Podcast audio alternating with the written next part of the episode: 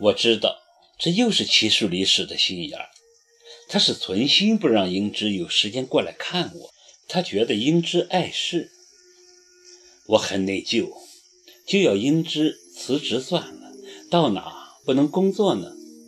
英之不肯，说他不想失去这份工作，这工作累是累点不过待遇很高，以他的资历，到别的地方是绝不可能找到这么高收入的工作的。那天，我特意提前下了班约英芝吃饭。我们已经很少在一起吃饭了，平常都忙，只能电话联系。我把耿墨池要我跟他生个孩子的事讲给他听，他问我。你想跟他生吗？当然不会。那就表示你不可能跟他复合了。英之说：“如果你同意跟他生个孩子，那你们还有可能走到一起；如果不同意，你们就真没什么事儿了。”我很奇怪，他为什么一定要我给他生呢？米兰不行吗？你傻呀。没有哪个人愿意跟自己不爱的人生孩子，孩子是爱情的结晶，没爱情，哪个愿意去生孩子？英之很有见解地说：“人只有到了最后关头，才会产生一些现实不可能实现的想法。想必他对自己也很绝望了，否则也不会跟你提这种荒唐的要求。”说这话时，他看着我，仿佛看到我的骨髓里去了。你还爱着他吧？还爱着，是吗？我垂下头，无言以对，眼泪流了出来。忘了他吧，这样你才能解脱。英之给我递过纸巾，语重心长地说：“你们不可能有结果的。”如果你不解脱自己，他的病又真的无力回天，到时候你会更痛苦。考儿，听我一句话，你这么不开心，都是因为他。我端过酒杯，猛灌了一口。我不正在努力吗？那就好。这个世界上没有不可能的事儿，只要你存心做一件事，没有做不到的。忘掉一个人也不是那么难。英之说着，自己也流泪。想必他也想到了自己的伤心事。好，为了忘却，干杯！我含泪笑着对他举起了酒杯。那晚我们都喝高了。我打了辆车回彼岸春天。车子一颠簸，我的胃就彻底翻了。我忙叫司机停下车，跑到路边，天翻地覆地吐了起来。我不知道我的头脑是不是清醒。下车后，我猛然发现，这根本不是彼岸春天。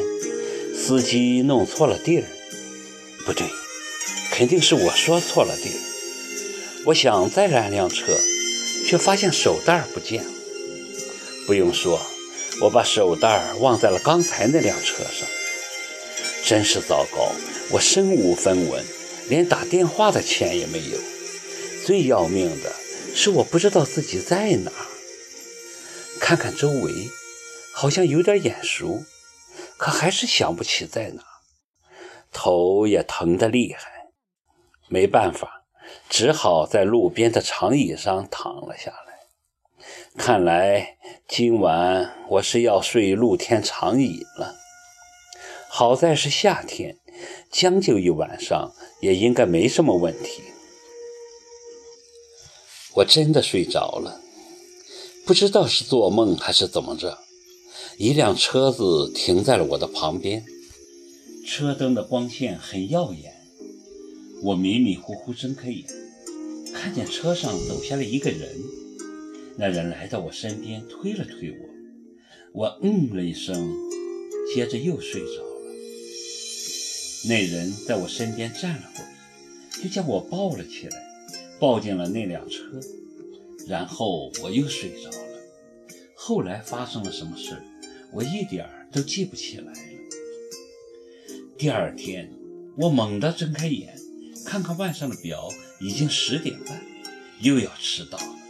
我噌的就坐了起来，却发现自己赤身裸体，一件衣服也没穿。我尖叫，一转头才看到旁边躺了一个人，耿墨池。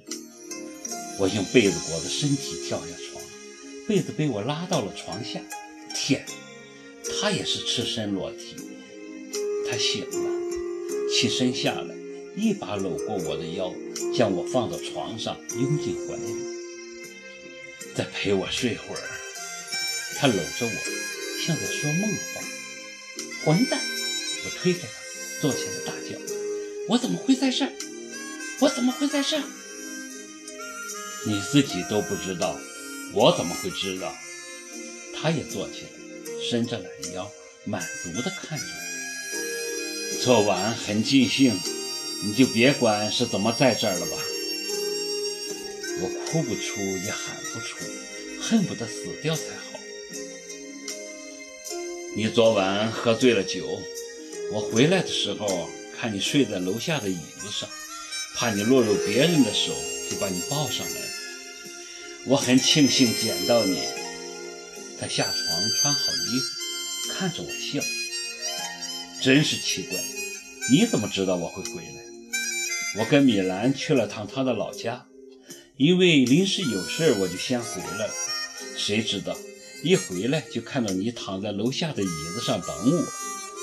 你不知道你喝醉酒的样子有多迷人，脸蛋红扑扑的。我当然也就不客气了。